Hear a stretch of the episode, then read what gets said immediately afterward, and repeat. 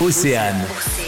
Suivez les étoiles. Delphine Leclerc a reçu le prix Jeune Talent 2022 L'Oréal UNESCO pour les femmes et la science. Je vais commencer par euh, un chiffre qui va parler à tout le monde.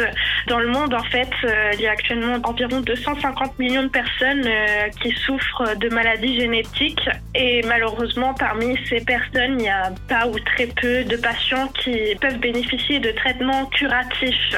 Et donc, moi, en tant que scientifique, justement, j'ai la chance de collaborer avec des médecins du CHU de Rennes, des chercheurs, être au contact des patients parfois pour concevoir de nouveaux traitements justement pour corriger leur anomalie génétique au sein de leur ADN. Un prix qui va lui permettre d'être reconnu à travers le monde scientifique. C'est une très grande fierté d'avoir obtenu ce prix parce que c'est un prix très prestigieux. Le jury fait partie de l'Académie des sciences, donc ce sont des grands chercheurs qui ont évalué nos travaux. C'est également un prix qui est reconnu à l'international, donc c'est vraiment une chance unique pour euh, pouvoir obtenir plus de visibilité sur nos travaux et c'est une réelle source euh, de motivation également pour euh, la suite de ma carrière.